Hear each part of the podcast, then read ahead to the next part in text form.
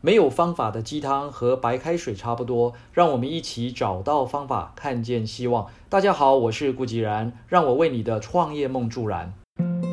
今天我们来总结致富的秘密。哈佛大学克雷顿·克里斯汀森教授也是破坏式创新理论的发明人。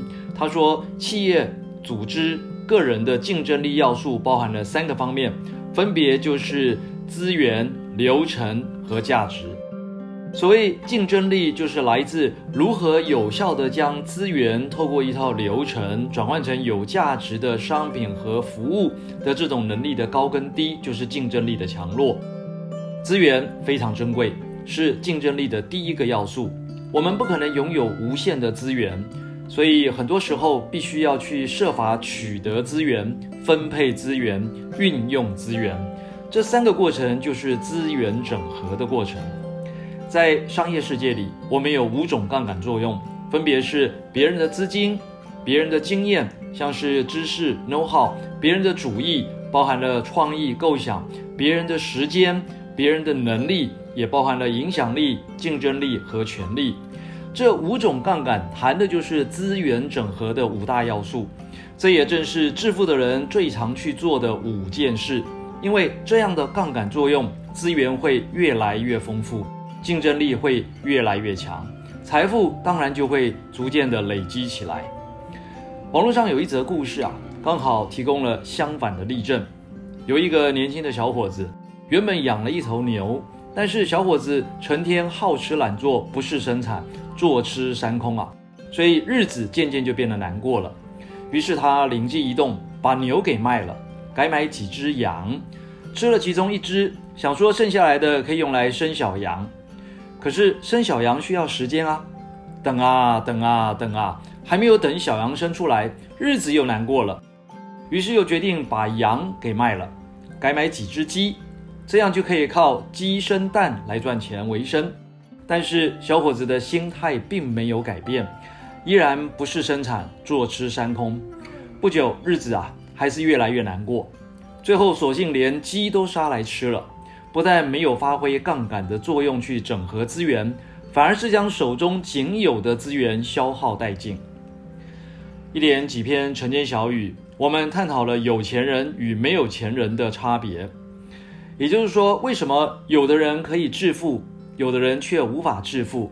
让我们来一起回顾整理一下。第一个是想法，致富的人无论原本是出生在贫困还是富裕的家庭。他的血液里面充满了强烈的自我实现的意志。无法致富的人通常也很想多赚一点钱，因为谁会嫌钱多嘛，对不对？但是却很少去想要如何赚钱，尤其是如何赚到很多的钱。第二个是时间，致富的人总是忙着跑市场、交朋友、交换情报，或是认真的在钻研某个领域里面发展出。令人惊艳的技术或产品，无法致富的人在家里看电视的时间会比较长一点，埋首于电脑、手机、平板里的游戏社群的时间会比较长一点，被肥皂剧的剧情感动的时候会比较多一点，和同事朋友聊时尚八卦的时候呢也会比较多一点，然后眼界逐渐的被困在这些琐事当中，再也没有了雄心壮志。还会理所当然的认命。第三个是执行力，致富的人一想二做三成功，无法致富的人一等二靠三落空。第四个是赚钱，致富的人努力让自己有钱，而且念头目标很清楚，不会去想要变有钱，他们会致力于让自己更富有，或许从一份有限的薪水开始。在努力让自己有钱的驱动下，会先毫不保留地贡献自己。无法致富的人一直想着要变有钱，从没有好好的、认真的去思考过自己到底想要的是什么，只想突然变有钱。第五个是工作，致富的人把工作当作是为了学习，学习深入某个领域，让自己在这个领域里面表现得很好。然后有一天可以运用这个领域学到的技能去展开自己的事业。无法致富的人把工作当成就是一份工作，没有太多的期待与想法，做一天和尚撞一天钟，最多只能从菜鸟变成老鸟。第六个是投资，致富的人努力的投资自己，包含技能、天赋等等，然后持续的学习、学习再学习，让自己变得有能力，依据价值来获得财富上的满足。无法致富的人努力投资时间，包含上网的时间、聊天的时间、看电视的时间，因为他们的时间特别充裕，什么鸡毛蒜皮的事都可以聊。第七个是合作，致富的人能够找出各方利益的共同价值，凝聚大家的向心力与资源，朝向共同的目标或方向前进，以得到想得到的结果。无法致富的人，沉淀在一些鸡毛蒜皮的事上，计较利害得失。别人的一个白眼，一句不中听的话，神经啊立刻紧绷起来，浑身长满了刺，还满脸窝囊气的到处找人评理。